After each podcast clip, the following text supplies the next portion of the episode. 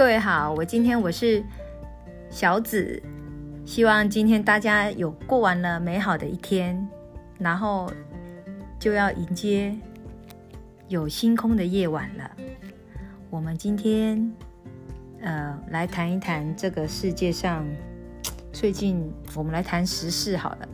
那个疫情啊，现在还是很难很难有很难有突破性的那个，就是等于说算是对对这个人类有突破性的那种什么基因改组，没办法。我觉得这个疫苗一直不停的这样打，真的是有点耗时耗力。然后呢，这个人呢也没办法再去反驳这些事情，这种事情。一直出来，他如果又有变异的基因，又有变异变序的后的病毒，你人还是一样又要承受啊。那你又不停的要去追这些变异的病毒出来的一些症状，然后你还要再去又要要要再研发新的疫苗，就不停的去追。我觉得这样感觉上是在等于说是很被动的，一直被被强迫的去适应这些新的病毒。被动的去等于说保护自己，这这种保护自己的方式，我觉得整个全世界都一样，这是很被动的保保护自己的方式。哦，我觉得想说，当然还是有很多人为了自己的情感在不停的那个叫做什么烦恼啊，或是纠结啊，或是内疚之类的。但是我们今天你看，反观我们的这个客观环境，我们客观环境这么糟。失业的失业，然后大家在等，大家在那被动的等待更大的疫情发生，然后自己的内心，如果说因为时空的关系，又有一些感情的感情上没有办法去去克服的那种感受，你看这大家这样是等于说算是内外 内外这样子交交煎自己的心情，然后里应外合的这样夹攻。说实在，我相信大家的那个想法都不会开心到哪里去啊。那我现在来开这个，开这个等于算是广播，也其实也只是为了想要记录一下最近的这些事情，因为这些事情让我们的心情都不是很很平稳这样子。然后呢，我也有一段见不得光的。见不得光的感情，那也是没办法的的业力，我觉得是业力吧。我觉得算是，如果你年纪这么大，你原本想说可以平平安安、顺顺利利的，你已经度过了一波又一波的难关，包括自己的我原我的原配老公，原本就他从年轻的时候就一直都有家暴的状况。然后我一直延续到现在，已经他的家暴状况是缓和了，可是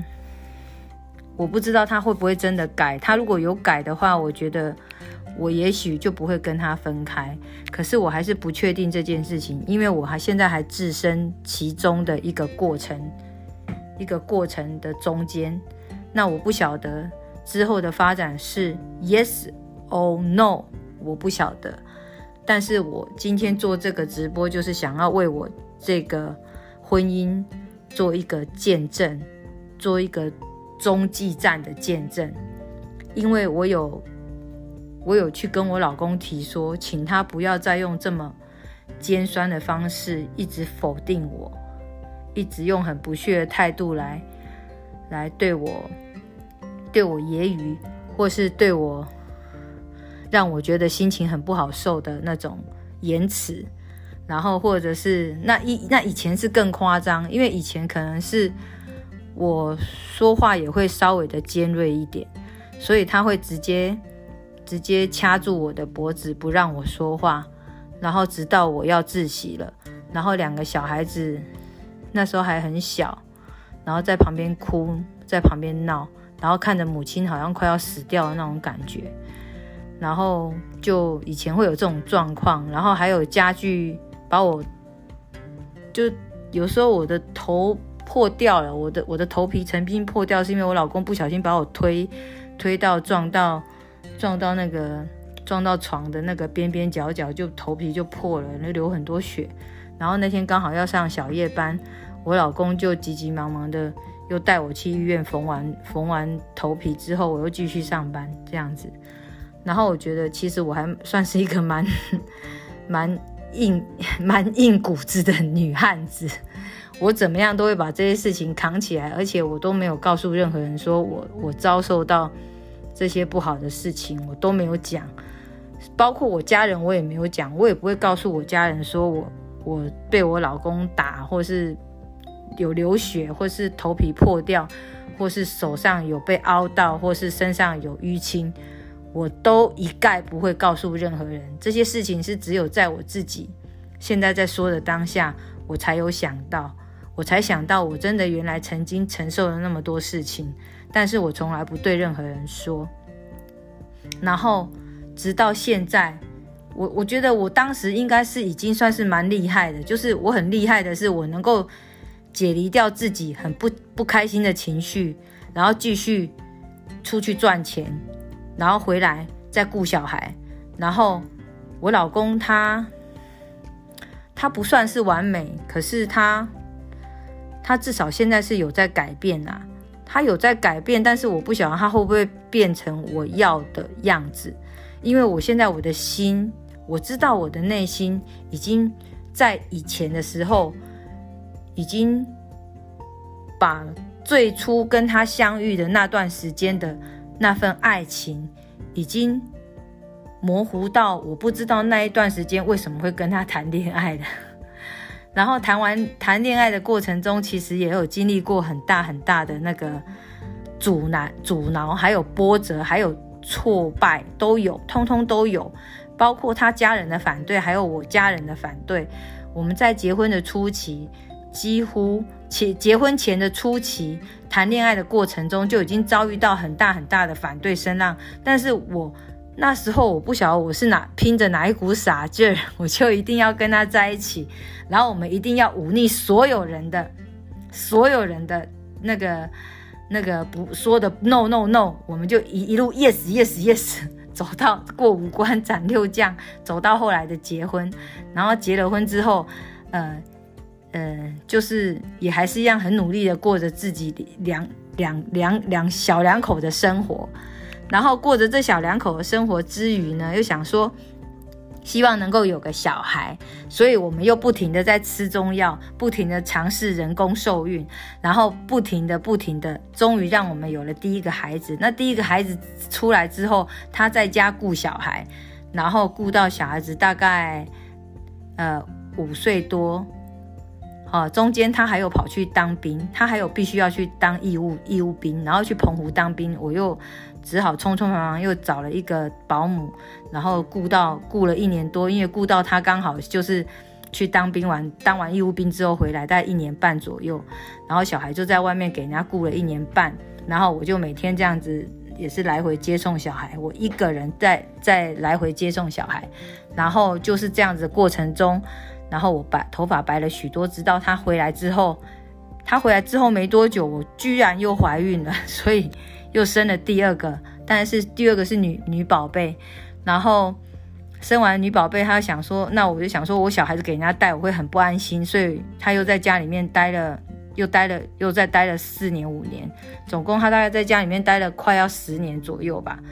就是他都为了要带小孩，我们为了怕小孩子没办法有安全的长大，所以我们就只好。让小孩子一直都守在我们的身边，这样我们就一家四口在一起。那时候就有很大的强强大意念，我们两个就是这样子在一起守了那么久，多辛苦都守在一起守那么久。然后就老二大概五岁左右，跨六岁的时候要去上小一的时候，他才去找工作。然后那时候他找工作也很也很挫折，因为他已经他已经离学校那么久。出都没有都没有工作过，然后出去找工作就是一直碰钉子。那我也会一直安慰他说，没关系，我们就是慢慢来。然后他也有怪过我说，为什么我要让他一个人在家里面顾小孩顾这么久？我就我也很无言，因为我我们两个人对小孩子的教教养教育是有应该算是有共识的。他后来可能是为了他找工作没有找到，所以又又一直有挫折，他才会有这样子的想法对我对我说。那我也能够接受，我觉得没有关系，因为他讲这个话有一半其实也是我造成的，也是因为我生小孩造成的。然后他有帮我坐月子，因为我在坐月，我生两个小孩，坐月子都是自己做的，因为我妈妈早就过世了，没有人可以帮我坐月子，我连坐月子都是自己上网 Google 找出来坐月子的方法，然后叫我老公照我做，叫我上网 Google 的方法照着帮我照顾我，然后我们就这样子，我就这样子做完自己的月子两次这样子，我也觉得我蛮妙的，我很多事情都自己来，然后自己 Google 自己。自己找到方法，自己把自己就是照顾好，自己在怀孕的过程中遇到一些困难，也都自己一一克服。不要包括我去我去抽羊水，因为我我两个小孩都很晚生，一个是三十七岁生，一个是四十岁才生，两个都要抽羊水。然后抽羊水都是自己跑，自己一个人去抽羊水，抽完之后自己扶着肚子回来，我也没有叫他照顾我。总之很多事情都是我自己一个人来。那我们直到后来，大概小孩子老二超过五岁之后，我们两个之间才有开始很大很大的就是冲突，然后会常常吵架，会甚至他会全武行的一直打我。他是一直打我，然后把我眼镜打到飞掉这样子，然后打我的嘴，然后是没有流血，只是有一点牙痕而已啦。我觉得应该还好，那也应该还是可以承受住，至少没有断腿骨折就好了。只是只是最严重的一次就是头皮破了而已，去缝一缝这样子。还有一次不晓得是什么问题，我也忘记了。还有一次好像是下巴下巴。下巴也是，就是他在，他就很情绪化的，不晓得做了什么事情，然后一抬头，他的头一撞到我的下巴，我的下巴整个就破掉流血。可能我我我老了，皮比较薄，所以就流血了，然后流很多血，医生就说要缝，所以就缝了下巴，好像缝了五针。哦，可是那五针我是觉得是是我人生最痛的五针，因为我是扶着下巴，独自一个人骑着摩托车。去医院，然后再一个人滚孤独，凌晨三点在医院外面等，缝完之后四点多，然后到六点的时候，我打电话告诉那个外包的组长说，我没办法去上班，因为我刚刚才打完打完麻药，整个下巴打完麻药，没办法上班，整个头很痛。我告诉他说，可不可以让我让我休息一天或是半天这样子，他就说好，他调人出来。然后他说要调人出来，其实我也还是心里头非常的、非常的痛苦，因为我还是非常的慌，因为我们已经是被外包的单位了，我还出这种锤，我还因为我自己的老公半夜跟我吵架出这种锤，我就觉得很，我心情其实很不好，我我其实很难过，而且尤其我还自己一个人很半夜三点跑去医院外面。跑去医院外面等急诊的医生帮我缝下巴，我实在，我这一生觉得最孤独的时间就是那个时刻。那个时刻之后，我对我老公的想法就是万念俱灰。我没办法，我没办法再原谅他之后对我的有多好了。不管他对我多好，我都觉得我都觉得我心都死了。还有一件事情就是。他有一次跟我吵架，他讲了一句话，让我永远都不能原谅他。那一句话，他说：“你至少有跟三个男人做过。”我听了，不，他不是说他，他不是说三个，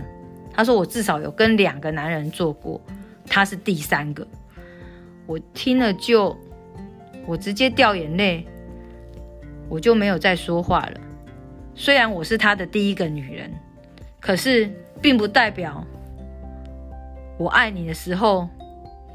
我给你的时候，我是全心全意给你的。结果你竟然还去算我是 我是你的第几个，你是我的第几个性关系的人？你这样说不是不伤人家的心吗？我就从此以后，我不晓得我嫁给的男人是。是不是一个全心全意爱我的男人？